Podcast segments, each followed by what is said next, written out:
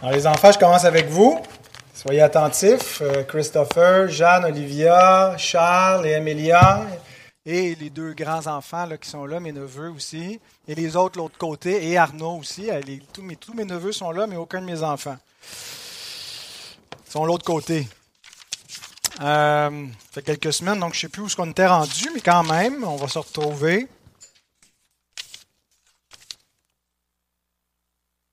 Ah, on avait vu ça. Voilà. Question 26. Non, on l'avait vu aussi. 27.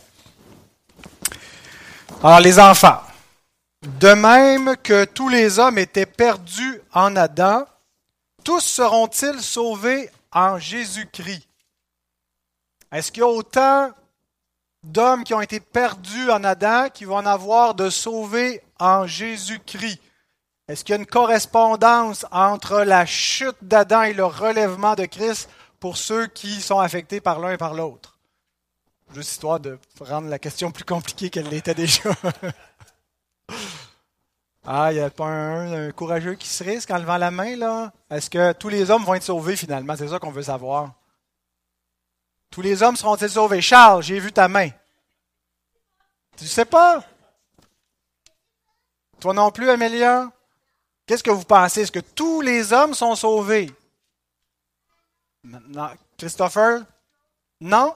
Qu'est-ce qu'il faut pour être sauvé? Croire en Dieu, est-ce que tous les hommes croient en Dieu? Donc, tous les hommes ne sont pas sauvés. Hein? Il n'y a pas autant de gens qui sont sauvés par Christ qu'il y en a eu qui sont perdus par Adam. Ben, on va lire la réponse pour voir si vous avez la bonne réponse. Moi aussi, je pense comme vous, mais d'un coup, je me tromperais. Non, ah non, quoi? De même que tous les hommes étaient perdus en Adam, tous seront-ils sauvés en Jésus-Christ? Non. Seuls seront sauvés ceux qui sont élus par Dieu et unis à Christ par la foi. Donc, il faut avoir été élu par Dieu, mais comment on sait qu'on a été élu par Dieu? Ben parce qu'on est unis à Jésus par le moyen de la foi. Donc, ceux qui croient en Jésus sont sauvés, puis c'est ceux-là qui sont élus. Le signe de notre élection, c'est notre foi en Jésus. Si vous croyez en Jésus, c'est parce que Dieu vous a élu pour croire, pour être unis à son Fils. Cependant, dans sa miséricorde, Dieu manifeste aussi sa grâce commune à ceux qui ne sont pas élus, en limitant les conséquences du péché et en rendant possible la réalisation d'œuvres qui contribuent au bien-être des hommes. Donc, il y a ce qu'on appelle la grâce commune. Ça veut dire que même si Dieu sauve pas tous les hommes, il leur accorde des bienfaits il les protège, il utilise même des bonnes choses qu'ils peuvent faire pour améliorer le bien-être de l'humanité. Euh, et donc, euh, il y a la grâce commune de Dieu qui est là pour tous, mais la grâce spéciale de Dieu en Jésus pour ceux qui croient en Christ. on est tous affectés par la chute d'Adam, et pour être euh, affectés par la rédemption de Christ, il faut la foi. Alors, vous aviez bien répondu, les enfants, félicitations, mais ne fermez pas l'oreille même si euh, votre catéchisme est terminé pour ce matin, puisque le message s'adresse aussi à vous. Vous pouvez ouvrir vos Bibles, tout le monde, dans Matthieu 24. Ce matin, nous allons exposer les versets 15 à 20, mais on va commencer la lecture au, chapitre, au verset 9 pour nous donner un peu de contexte. Et on va aller un petit peu plus loin que le verset 20, on va arrêter à 22 pour nous donner un peu plus la, péricope en entier. Alors on vous livrera au tourment, et l'on vous fera mourir, et vous serez haïs de toutes les nations à cause de mon nom. Alors aussi plusieurs succomberont, et ils se trahiront, se haïront les uns les autres. Plusieurs faux prophètes s'élèveront, et ils séduiront beaucoup de gens. Et parce que l'iniquité se sera accrue, l'amour du plus grand nombre se refroidira. Mais celui qui persévérera jusqu'à la fin sera sauvé. Cette bonne nouvelle du royaume sera prêchée dans le monde entier pour servir de témoignage à toutes les nations. Alors viendra la fin. Verset 15, qui sera exposé jusqu'au verset 20. C'est pourquoi, lorsque vous verrez l'abomination de la désolation dont a parlé le prophète Daniel, établie en lieu saint, que celui qui lit fasse attention. Alors que ceux qui seront en Judée fuient dans les montagnes. Que celui qui sera sur le toit ne descende pas pour prendre ce qui est dans sa maison. et que celui qui sera dans les champs ne retourne pas en arrière pour prendre son manteau. Malheur aux femmes qui seront enceintes et à celles qui allaiteront en ces jours-là. Priez pour que votre fuite n'arrive pas en hiver, ni un jour de sabbat, car alors la détresse sera si grande qu'il n'y en a point eu de pareil depuis le commencement du monde jusqu'à présent, et qu'il n'y en aura jamais. Et si ces jours n'étaient abrégés, personne ne serait sauvé, mais à cause des élus, ces jours seront abrégés. Ces événements sont déjà accomplis. Et si euh, des éléments dans euh, ce qui est annoncé ici par Christ qui nous concernent, ils nous concernent indirectement. Alors, on ne va pas simplement s'intéresser à regarder dans le passé comment ces événements se sont accomplis, mais on va essayer de voir justement quelles applications on peut en faire. Et pour ça, je vais diviser mon message en deux grands points. Le premier point, c'est on va s'attarder au verset 15 et cette expression un peu spéciale, l'abomination de la désolation. Alors, qu'est-ce que l'abomination de la désolation qui a été annoncée par le prophète Daniel? Et l'autre moitié, on va regarder la fuite des disciples que Jésus leur recommande au verset 16 à 20 avec certains euh, préceptes qu'on va pouvoir appliquer ici pour nous. Alors, l'abomination de la désolation. Jésus dit que celui qui lit fasse attention. Et le verbe faire attention, noeito, euh, a aussi le sens de comprendre, que celui qui lit comprenne c'est peut-être même plutôt ça. Euh, l'idée de faire attention, c'est plutôt de porter attention, d'arrêter de réfléchir. C'est ce que nous allons tenter de faire. C'est pour ça qu'on va passer un peu plus de temps sur le verset 15. Et je vous propose, Dieu voulant, la semaine prochaine, de faire un petit excursus sur la prophétie de Daniel. Et c'est le texte dans Daniel 9 où il est question des 70 semaines de Daniel. Donc, quelque chose qui peut être un peu mystérieux. Il y a beaucoup d'interprétations variées sur ce que ça veut dire. Alors, on va faire un petit excursus euh, eschato-théologique euh, la semaine prochaine, si le Seigneur le permet, pour s'attarder à cette question-là des 70 semaines de Daniel et leur réalisation dans le, le, plan de ce que notre Seigneur nous annonce. Euh, donc, quand Jésus dit que celui qui lit fasse attention, il fait référence à, quoi? Celui qui lit quoi? Celui qui lit en général. Euh, Je pense qu'ici, il se réfère à la lecture de la prophétie de Daniel, que celui qui lit, puisqu'il vient juste de mentionner euh, le, livre de Daniel, il l'a cité en parlant de l'abomination, de la désolation, mais euh, aussi probablement que, que, Matthieu insère ce commentaire en ayant en tête ceux qui seront en train de lire son livre, l'Évangile selon Matthieu, où euh, donc il s'arrête pour réfléchir à ce que Jésus vient de mentionner, à retourner en arrière dans, dans le livre de Daniel, à essayer de, de voir qu'est-ce que Daniel prophétisait, comment Jésus l'applique, et de réfléchir et de méditer tout cela. Alors, c'est ce que nous allons tenter de faire. Jésus annonce un signe visible qui s'en vient. Lorsque vous verrez, vous allez voir quelque chose, dit-il à ses disciples. Eh bien, lorsque vous allez voir ce signe, fuyez.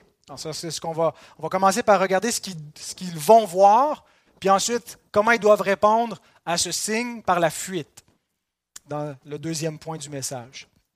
Alors, ce que, le signe que Jésus dit qu'ils vont voir, il l'appelle l'abomination de la désolation.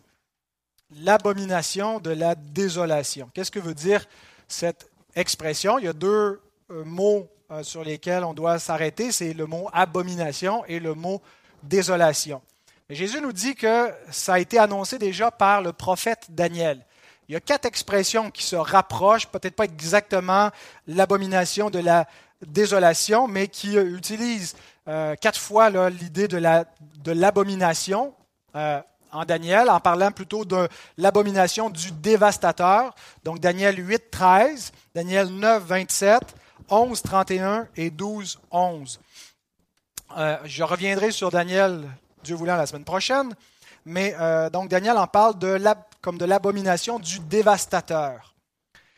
Euh, et l'idée de l'abomination, c'est l'idée d'une profanation idolâtre qui vient ici par un dévastateur qui serait quelqu'un qui persécute le peuple de Dieu, un persécuteur. Alors, il va y avoir une persécution, mais de nature idolâtre. Je dirais que toutes les persécutions sont de nature idolâtre, mais certaines se manifestent de manière plus abominable dans un caractère, euh, franchement, euh, qui, veut euh, s'en prendre au nom de Dieu, s'en prendre aux, institutions que Dieu a établies au nom du Seigneur, et être un sacrilège.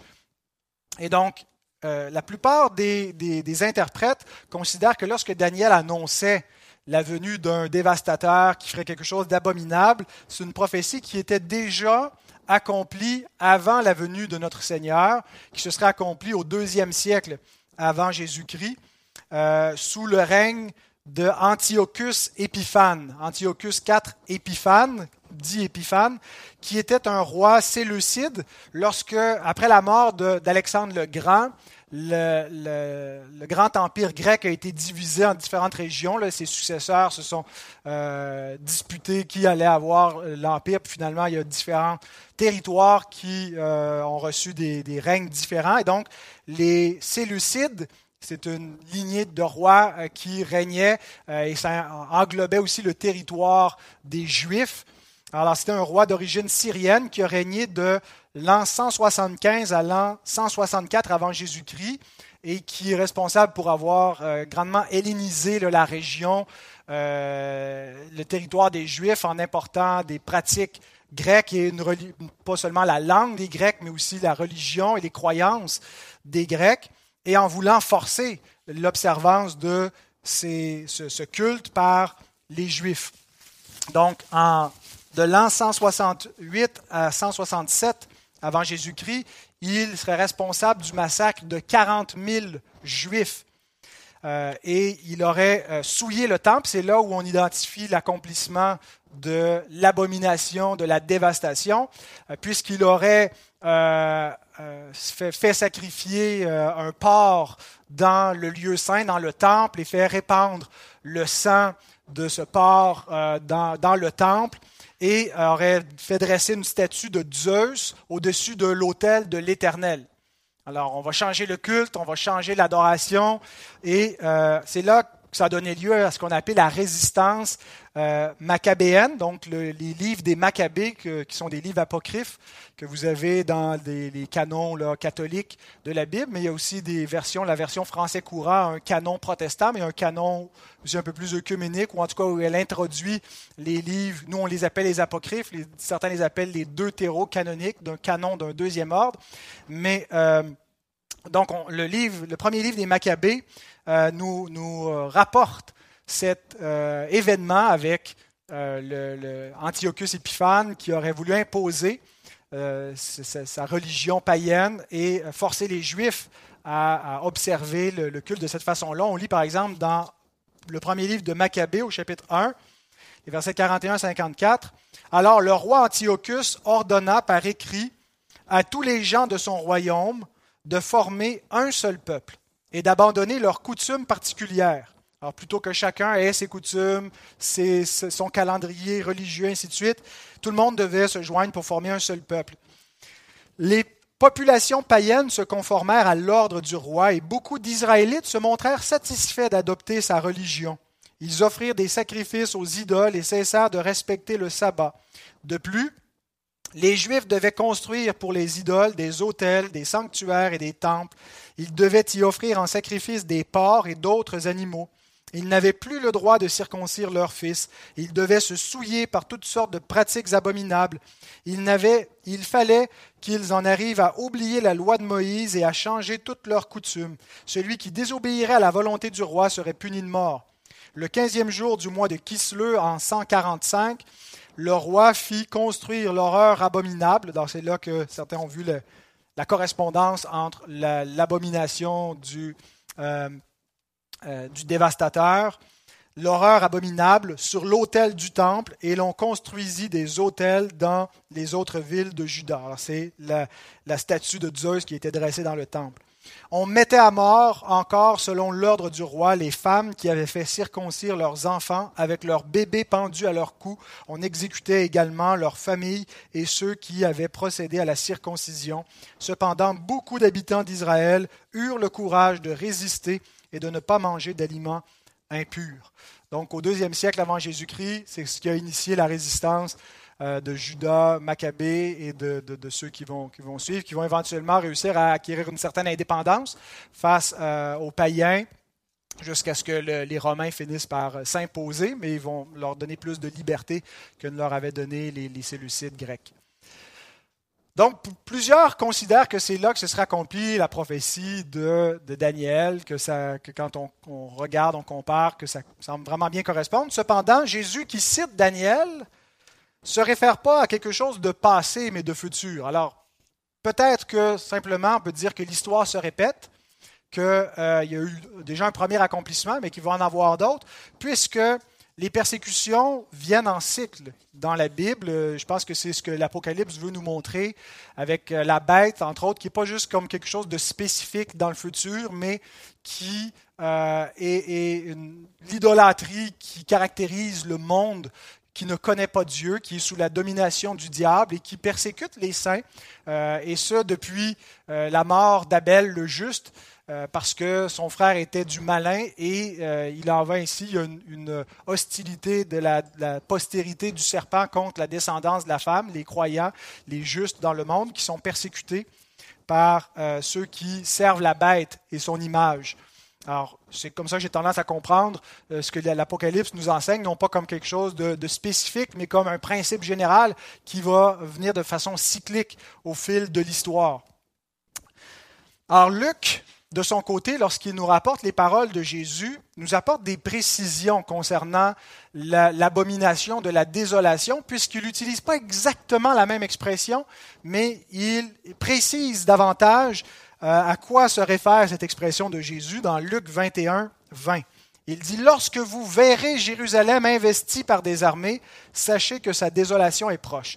Alors c'est dans le contexte du même discours où on retrouve à peu près les mêmes paroles que Jésus prononce, mais ici, plutôt que de l'appeler l'abomination, ce que Luc euh, interprète le mot en disant, Lorsque vous verrez Jérusalem investie par des armées.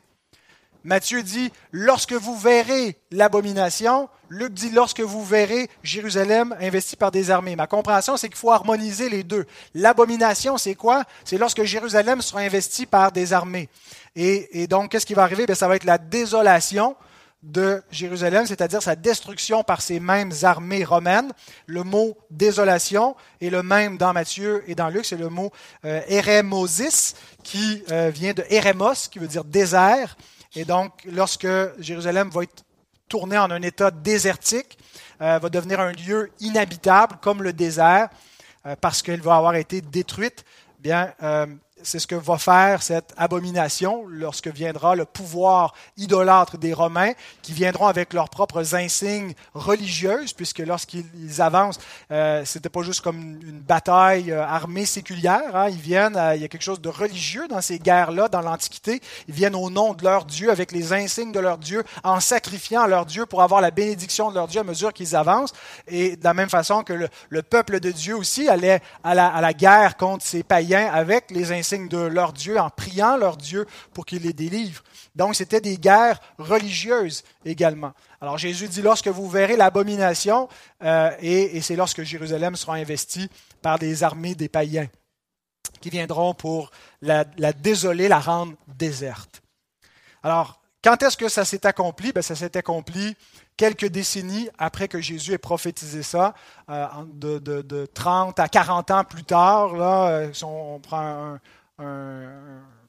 une perspective très large euh, de, quand Jésus euh, a prononcé ces paroles. Donc, euh, on sait que Jérusalem a été détruite en 70, mais les Romains n'ont pas subitement décidé de dire, tiens, allons, allons détruire Jérusalem. Qu'est-ce qui s'est passé pour que Jérusalem soit détruite en 70 Petit récapitulatif historique où on dépend beaucoup de Flavius Joseph, un historien juif qui n'était pas un chrétien, qui euh, a quand même attesté beaucoup de choses qui, sont écrites dans le Nouveau Testament euh, et euh, qui nous confirme en quelque sorte les prophéties de notre Seigneur vis-à-vis de la destruction de Jérusalem. Alors, dans son, son, livre, qui, est plusieurs tomes, mais c'est des, petits tomes sur la guerre des Juifs. il nous situe vers l'an 66, si on, fait la chronologie à partir de l'ère chrétienne. le, début d'un conflit entre les Juifs et les Romains. Euh, il y, a, eu des tensions qui ont éclaté à Césarée euh, parce que les, païens auraient euh, offert un sacrifice devant à l'entrée d'une de leurs synagogues et puis les Juifs ont riposté, se sont plaints aux autorités romaines. Les Romains ont fait plutôt la sourde oreille, se sont pas trop occupés. Les Juifs ont pris les choses en main pour se faire justice. Ça a donné lieu à des, tensions. Et le peuple juif s'est divisé entre eux. Il y avait des factions qui voulaient euh, prendre le contrôle pour euh, avoir leur indépendance et dire, bon, si les Romains sont pas là pour qu'on respecte notre, notre religion et qu'on puisse, euh, qui ne veulent pas punir les païens qui viennent profaner nos sanctuaires, ben, on va s'en charger nous-mêmes. Euh, mais il y avait d'autres euh, juifs qui, eux, voulaient pas que, que, le peuple se, se, se, mette à dos le pouvoir de Rome, donc voulaient la paix. Entre autres, on avait le, le roi Agrippa II qu'on retrouve dans les actes et Bérénice qui vont essayer de négocier pour la paix à Jérusalem avec le, parti euh, zélote et d'autres qui se soulèvent, qui veulent euh, l'indépendance. Et euh, les négociations échouent, c'est plutôt le, parti de l'indépendance du peuple juif qui, qui réussit à avoir la, la mainmise sur les institutions, qui, qui, peut entraîner une plus grande partie de la foule à résister aux Romains, de sorte qu'une guerre éclate, que les Romains ripostent avec une première euh, légion qui va être battue par le peuple juif. En l'an 66, les Juifs ont euh, le vent dans les voiles. Il semble qu'ils vont euh, être capables de, de, retrouver l'indépendance comme ils avaient au temps de Judas Maccabée.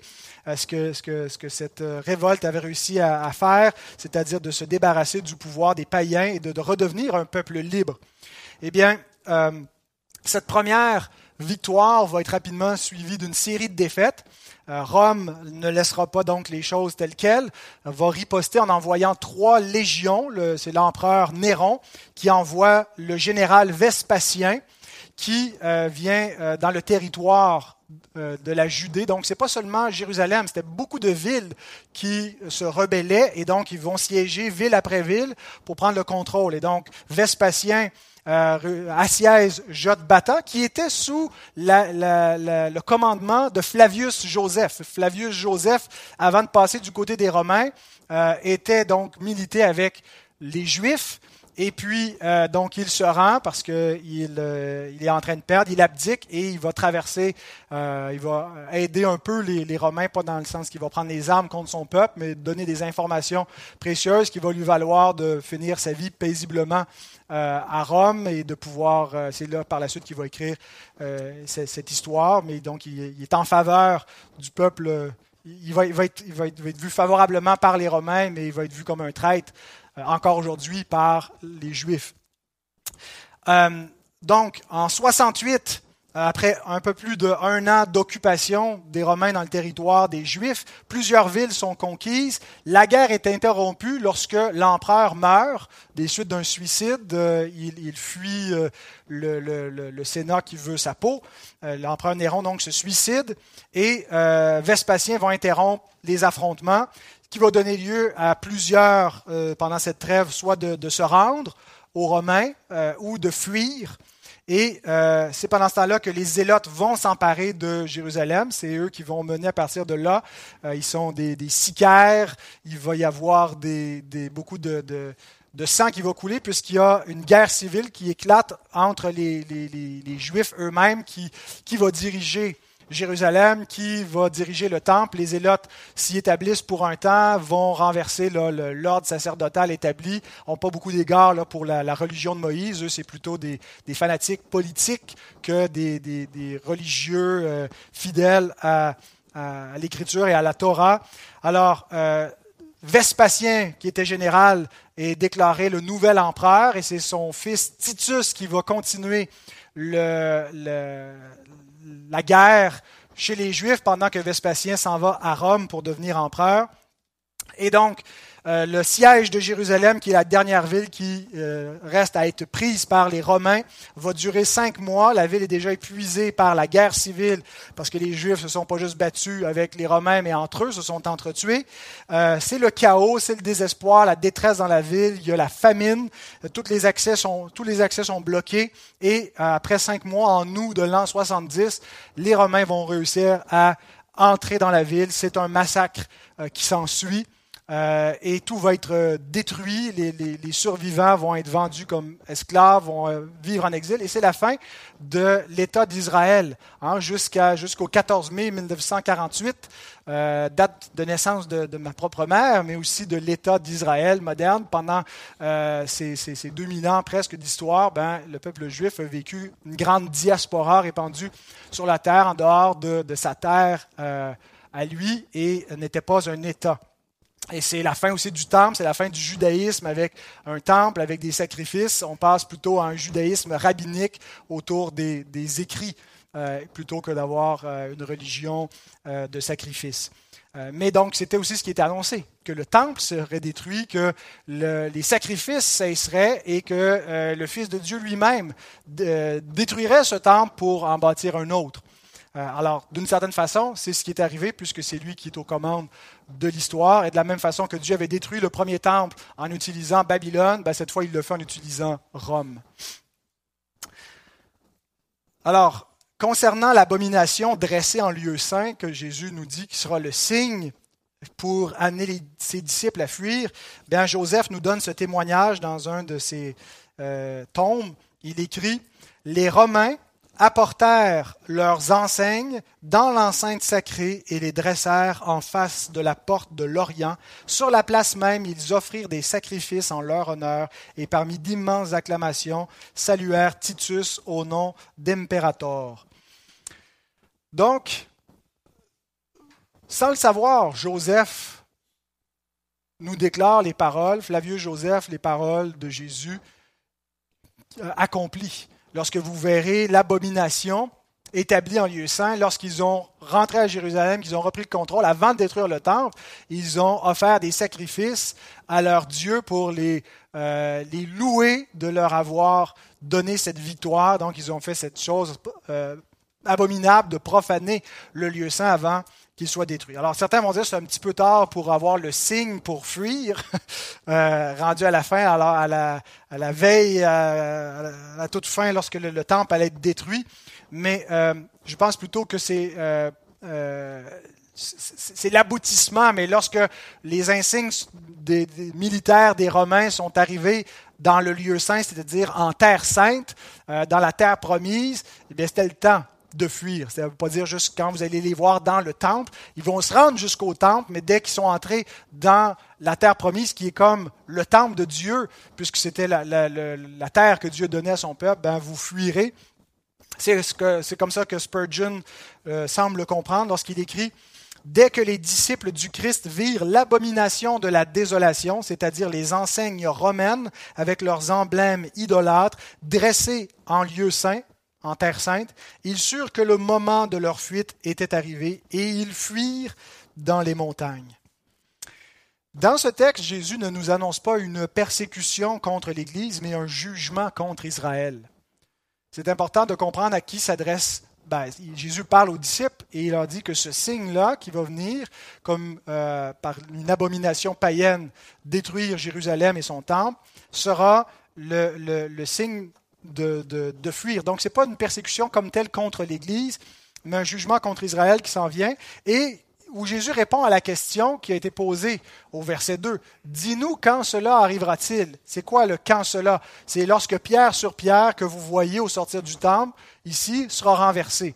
Donc la destruction du temple, et Jésus répond, quand vous allez voir les insignes abominables des Romains, leur, euh, euh, signes religieux euh, établis où elle ne doit pas être, qui s'en viennent donc euh, dans le lieu saint, ben fuyez parce que c'est l'heure de la désolation, c'est l'heure que Jérusalem va devenir un désert.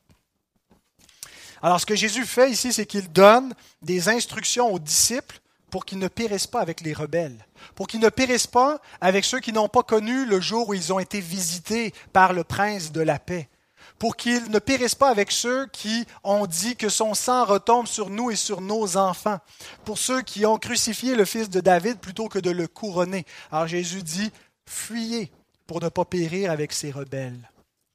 Ce qui nous amène à notre deuxième partie, la fuite devant le jugement divin, versets 16 à 20.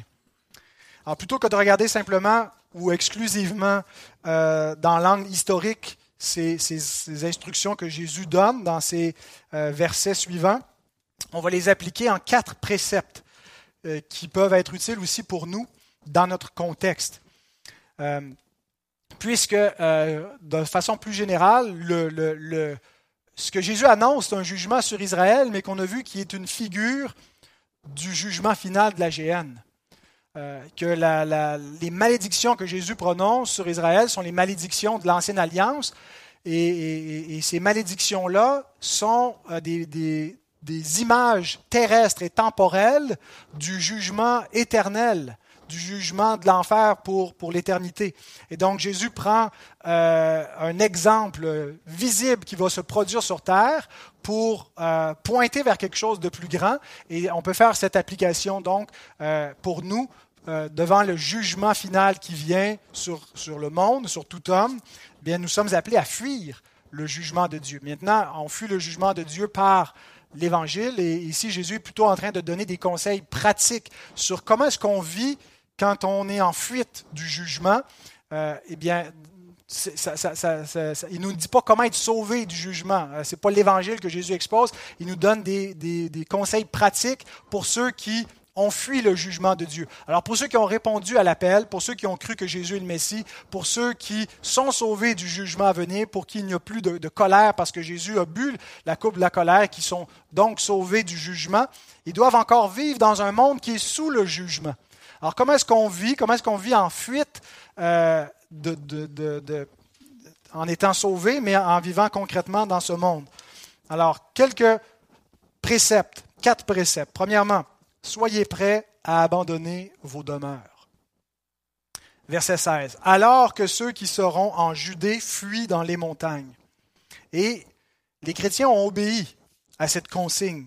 La communauté chrétienne a quitté Jérusalem en 66 et probablement les derniers chrétiens en 68. Lorsque les, choses ont commencé à chauffer avec les Romains euh, et qu'ils ont vu la riposte, rapidement les chrétiens ont fui Jérusalem et la Judée euh, et en 68, lorsqu'il y a eu la trêve après la mort de Néron, les dernières communautés chrétiennes, sous la direction d'un dénommé Siméon, qui serait un cousin de Jésus, euh, seraient rendues à Pella, à l'est du Jourdain, euh, une région montagneuse.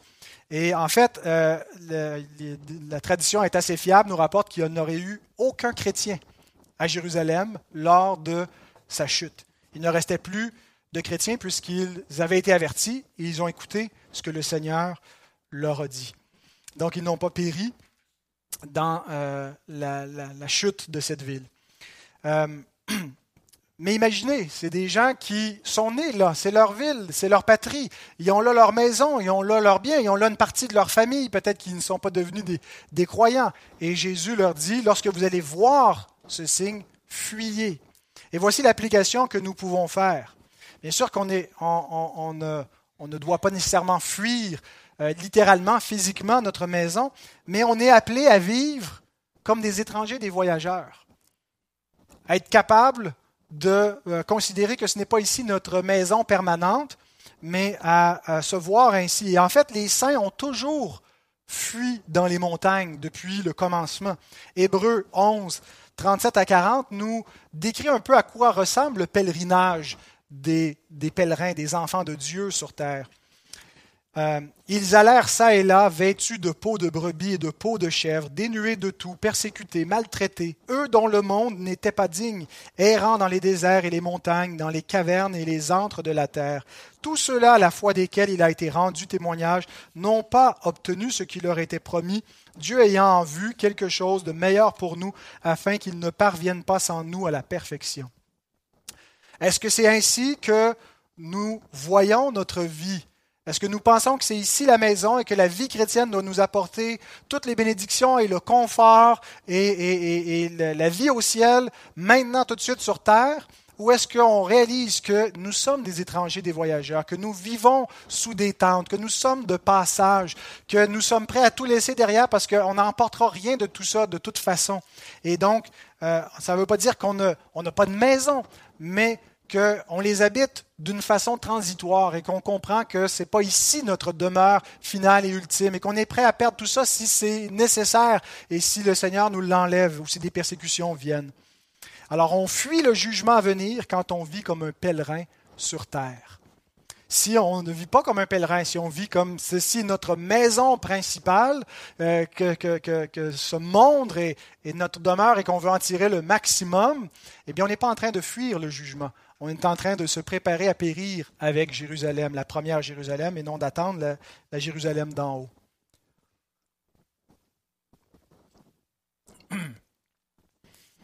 Avez-vous accepté de ne plus faire partie de ce monde? Avez-vous résolu cela dans votre cœur que pour vous, c'est OK, vous êtes en paix avec l'idée de ne, pas être accepté, de ne pas faire partie ultimement de ce monde, de voir que vous êtes crucifié pour ce monde comme ce monde est crucifié pour vous?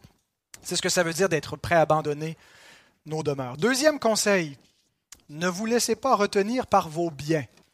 Ça va un peu dans euh, le, même sens, mais avec euh, une petite nuance de, la première, le premier conseil. Parfois, ce n'est pas l'amour du monde comme tel, mais l'amour des biens du monde qui nous retient. C'est pas parce que nos demeures, c'est pas juste avoir une maison physique, c'est aussi l'idée que c'est là ma place, c'est faire partie d'un monde, de sa culture et qu'on veut que ce soit euh, faire partie de ce monde.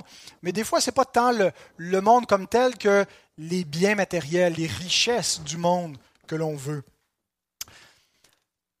Jésus dit au verset 17 et 18 que celui qui sera sur le toit ne descende pas pour prendre ce qui est dans sa maison, et que celui qui sera dans les champs ne retourne pas en arrière pour prendre son manteau.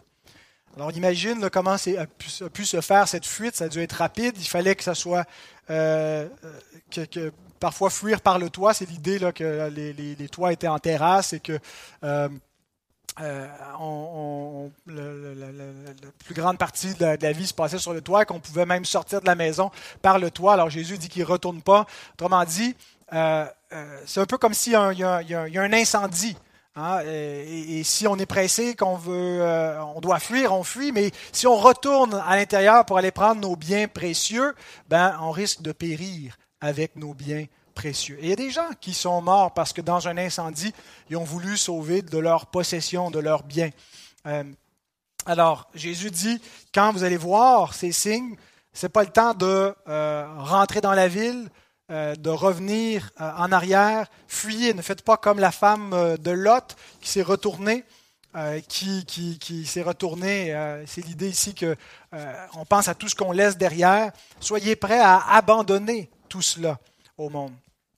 Alors, qu'est-ce que ça veut dire concrètement? Parce que c'est difficile pour nous peut-être de dire comment est-ce qu'on doit appliquer ce, principe, ce précepte de ne pas se laisser retenir par nos biens. je pense qu'un des, des, passages qui nous l'applique de façon euh, euh, concrète, le, le, plus facile, ça serait dans 1 Corinthiens 7, 29 à 31, où Paul nous dit, Voici ce que je dis, frère c'est que le temps est court, que désormais ceux qui ont une femme soient comme n'en ayant pas, ceux qui pleurent comme ne pleurant pas, ceux qui se réjouissent comme ne se réjouissant pas, ceux qui achètent comme ne possédant pas, et ceux qui usent du monde comme n'en usant pas, car la figure de ce monde passe. Paul n'est pas en train de dire que si tu es marié, tu fais comme si tu n'avais pas de femme, euh, ou vice-versa, euh, que, que, que, jamais un temps pour pleurer, il faut être stoïque. Ce qu'il est en train de nous dire, c'est qu'il faut réaliser que toutes ces choses-là ne sont pas ultimes que ce n'est pas la chose ultime que d'être marié ou de ne pas être marié, que d'avoir des biens ou de ne pas en avoir, que d'être libre ou esclave, euh, que de, vivre des, tristesses dans le monde. Il faut réaliser la nature transitoire de la vie et pas s'arrêter lorsqu'il nous manque quelque chose, lorsqu'on perd quelque chose, lorsque si j'ai pas ça, ma vie est foutue, euh, je vais être malheureux. Euh, si on perd la santé ou si on perd des biens ou de l'argent, bien, on, l'accepte. Euh, et quand on, prend et qu'on use du monde et de la vie, ben, on ne le fait pas de manière idolâtre, comme si euh, c'est à ça que se, résumait toute notre vie. On en profite quand ça passe, mais en même temps, on sait que c'est transitoire et on ne fixe pas nos yeux sur ces choses-là comme si elles étaient la fin ultime, le but ultime de notre existence. Alors, comment usons-nous de ce monde? C'est ça qui est euh, en jeu ici. Est-ce que nous, nous, sommes attachés au bien de ce monde de façon idolâtre et qu'on risque de périr avec ces idoles qui sont les nôtres, ou est-ce qu'on est prêt à les laisser périr pour suivre le Seigneur? Troisième conseil, sachez qu'il y aura des difficultés dans votre fuite. Jésus annonce des souffrances particulières lorsque ces jours vont venir, au verset 19 et 20. Malheur aux femmes qui seront enceintes et à celles qui allaiteront en ces jours-là. Priez pour que votre fuite n'arrive pas en hiver ni un jour de sabbat. Donc ici, le malheur, ce n'est pas une malédiction comme on retrouve au chapitre 23 quand il dit Malheur à vous, scribes et pharisiens, où Jésus, euh, comme un, un procureur serait en train de faire une mise en accusation euh, à, partir des, textes de l'Alliance où il condamne Israël. Mais ici, c'est plutôt l'expression de pitié. C'est une expression où son, cœur est ému de compassion parce que notre Sauveur a le cœur tendre. Il pense à, comment ça va être difficile lorsqu'on va venir ces jours, ça sera pas. Euh, il nous dit que ça va être la plus grande persécution que le, monde aura vu que ce, peuple l'a reconnu dans toute son histoire, et, Dieu sait que Israël en avait connu des persécutions. Eh bien, euh, Jésus dit que ça va être des jours terribles, des jours difficiles, et que ça va être euh, difficile pour fuir avec euh, des, gens qui sont dans des, conditions de vulnérabilité des, de jeunes enfants. Souvenons-nous lorsque Jacob revient de Mésopotamie et que son frère veut qu'il marche à son pas lorsqu'il vient de rencontrer Ésaü après qu'il soit réconcilié. Et Jacob dit, je ne peux pas aller trop vite parce que sinon je vais, les enfants vont périr, les petits dans le troupeau vont périr. Alors Jésus a en tête la, la faiblesse de jeunes enfants, de femmes enceintes, de femmes qui viennent d'accoucher, qui allaitent et qui doivent fuir dans des conditions périlleuses. Et, et, et son cœur est touché par euh, de voyager pendant le, sabbat, ça va être difficile. Pourquoi? Parce que euh, euh, ben, Sam Storms l'explique, il écrit le jour du sabbat, les portes étaient fermées. Il était difficile de se procurer des provisions. Les Juifs interdisaient tout voyage de plus d'un chemin de sabbat. L'achat et la vente n'étaient pas autorisés. une personne voyageant le jour du sabbat ne recevrait aucune assistance de la part de la population juive. Alors Jésus dit, imaginez en plus si ça se produit l'hiver, l'été c'est pas si mal, mais voyager pendant l'hiver, on n'est pas dans des conditions, nous on voyage facilement, confortablement, dans des, zones tempérées dans nos voitures, on peut trouver des best western un peu partout. Euh, mais à l'époque, donc, voyager représentait quelque chose de, périlleux. Euh, et euh, de le faire dans ces conditions-là, donc, ça pouvait mettre la vie en danger de beaucoup. Alors, quelle application peut-on faire de cela? Ben, Simplement de ne pas s'attendre à ce que notre pèlerinage ici-bas soit facile. Quand on s'attend à de la facilité, quand on veut de la facilité, qu'on n'accepte pas la croix, eh bien, on est en grand danger. Jésus nous dit que la voie facile, c'est celle que les hommes recherchent et c'est celle qui mène à la perdition. Dans Matthieu 7, 13 à 14, Entrez par la porte étroite, car large est la porte, spacieux le chemin qui mène à la perdition, et il y en a beaucoup qui entrent par là.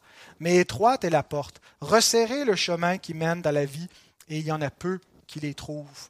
Donc, le chemin de la vie chrétienne n'est pas un chemin facile, c'est un chemin qui est rempli de souffrances, de renoncement à soi, de mécompréhension de la part de ceux qui ne suivent pas ce chemin. Euh, et donc, si on n'est pas au clair en partant, si euh, tout ce qu'on veut, c'est la facilité, ben, est-ce qu'on va aller jusqu'au bout de ce chemin-là? Est-ce qu'on va pas, est-ce qu'on risque pas d'abandonner en chemin? Alors, l'application, c'est simplement d'être avisé. Un homme avisé en vaut deux. Sachez que cette route sera remplie de difficultés, d'embûches. Et, donc, attendez-vous à cela, ne soyez pas surpris, nous dit Pierre, de la fournaise qui sévit. Euh, et acceptons-le tout simplement. Et quatrièmement, implorer l'aide de Dieu. Jésus ne fait pas simplement nous informer que ça va être difficile, il nous dit quoi faire devant cette difficulté-là, comment nous y préparer? Au verset 20, priez pour que votre fuite n'arrive pas en hiver ni un jour de sabbat. Et on a là ici tout le secret de la persévérance des saints, la prière. Sans moi, vous ne pouvez rien faire. On a besoin de son secours continuel et perpétuel, et c'est un moyen de grâce qui nous est donné, et euh, l'Église en a besoin, nous avons besoin pour être fidèles et persévérer jusqu'à la fin, même si ce n'est pas juste par des persécutions, juste de tenir bon, garder le cap, le zèle, de ne pas se refroidir, de ne pas euh, se, se, lousser dans, nos préceptes, dans, notre éthique, dans notre pratique euh, d'obéissance envers le Seigneur. On ne peut pas y arriver sans la prière. Se relâcher, c'est euh, s'attiédir assurément. Alors la prière peut, d'une part, changer les circonstances, et c'est ce pourquoi Jésus nous dit de prier ici. Prier pour que votre fuite n'arrive pas euh, en hiver, qu'elle n'arrive pas pendant le sabbat pour les, premiers disciples. Donc, on peut prier pour que les circonstances changent, mais la prière aussi peut changer autre chose que les circonstances extérieures, c'est nos propres cœurs dans ces circonstances difficiles. La prière a pour but de nous fortifier dans la difficulté et de nous donner la persévérance qu'on n'a pas naturellement. Et Jésus lui-même a prié pour que la coupe s'éloigne de lui. Mais il a dit aussi que ta volonté soit faite en parlant à son Père, et sa volonté a été faite. Et il a bu la coupe, et il a pu le faire parce qu'il a été fortifié dans sa faiblesse. Paul a prié pour que cette écharde s'éloigne de lui. Et Dieu lui a répondu, ma grâce te suffit, ma force s'accomplit dans la faiblesse. Mais voyez-vous, l'effet de la prière de notre Seigneur et de son serviteur Paul, ça n'a pas changé les circonstances, mais ça les a fortifiés dans les circonstances qu'ils avaient à vivre parce que c'était la volonté de Dieu qu'ils passent par ce chemin-là.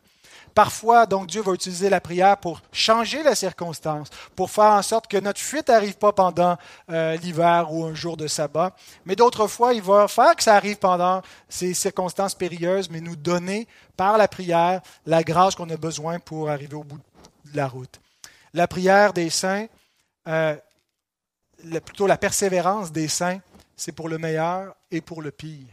On persévère quand c'est facile, quand ça va bien, mais aussi quand c'est difficile. Et c'est ce que Apocalypse 13, 9 à 10 nous dit. Si quelqu'un a des oreilles, qu'il entende. Si quelqu'un est destiné à la captivité, il ira en captivité. Si quelqu'un tue par l'épée, il faut qu'il soit tué par l'épée. C'est ici la persévérance des saints. Jean est en train de nous dire, il va arriver ce qui, va, ce qui arrivera. Il va arriver ce que Dieu a déterminé qui va arriver, euh, et Dieu peut, par son décret, avoir déterminé qu'on allait prier pour que notre situation change, puis qu'il va la changer, mais parce qu'il va l'avoir déterminé. Mais Dieu peut avoir décidé aussi que de, déterminer dans son décret qu'on doit aller en captivité ou périr par l'épée. Et donc, il va arriver ce qui arrivera. Dieu est souverain. Mais ce que nous devons faire, c'est apprendre à prier que ta volonté soit faite c'est euh, ce que euh, Jésus nous enseigne dans le Notre Père, c'est dans les choses fondamentales, primaires.